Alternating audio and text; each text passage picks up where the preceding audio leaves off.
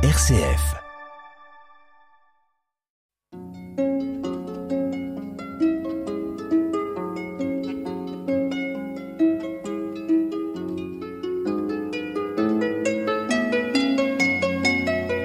Après l'arrestation de Jean-Baptiste, Jésus partit pour la Galilée proclamer l'évangile de Dieu. Il disait Les temps sont accomplis, le règne de Dieu est tout proche. Convertissez-vous et croyez à l'évangile. Passant le long de la mer de Galilée, Jésus vit Simon et André, le frère de Simon, en train de jeter les filets dans la mer, car c'étaient des pêcheurs. Il leur dit, Venez à ma suite, je vous ferai devenir pêcheurs d'hommes. Aussitôt, laissant leurs filets, ils le suivirent. Jésus avança un peu, et il vit Jacques, fils de Zébédée, et son frère Jean, qui étaient dans la barque et réparaient les filets. Aussitôt Jésus les appela. Alors, laissant dans la barque leur père Zébédée avec ses ouvriers, ils partirent à sa suite.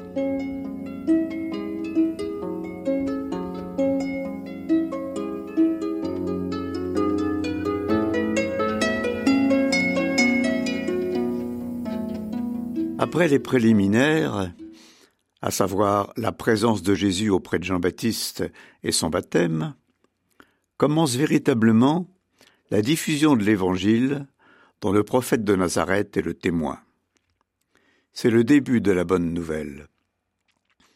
Jésus demande d'y croire, ce qui n'est pas simple, car le contenu en est encore assez flou.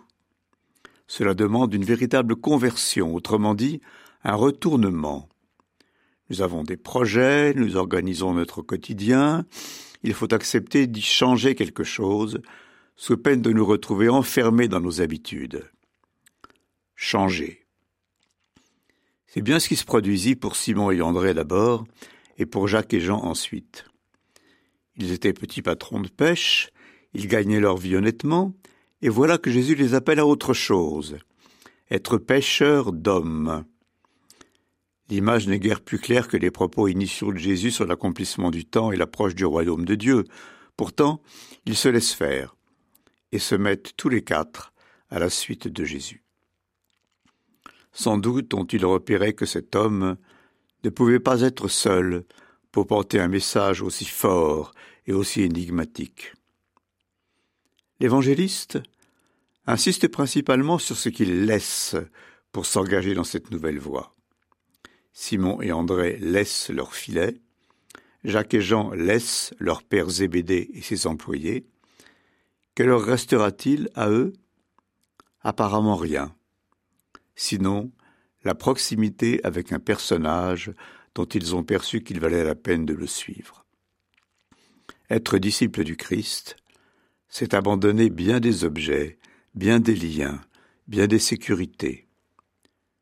Où en sommes-nous? De notre proximité avec le Christ Que sommes-nous prêts à laisser pour être plus proches de lui? Ces questions nous sont posées.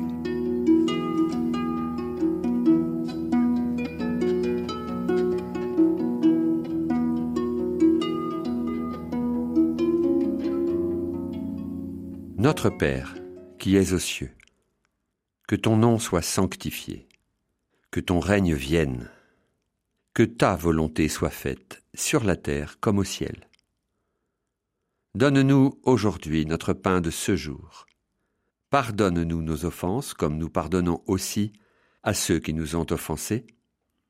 Et ne nous laisse pas entrer en tentation, mais délivre-nous du mal, car c'est à toi qu'appartiennent le règne la puissance et la gloire pour les siècles des siècles. Amen.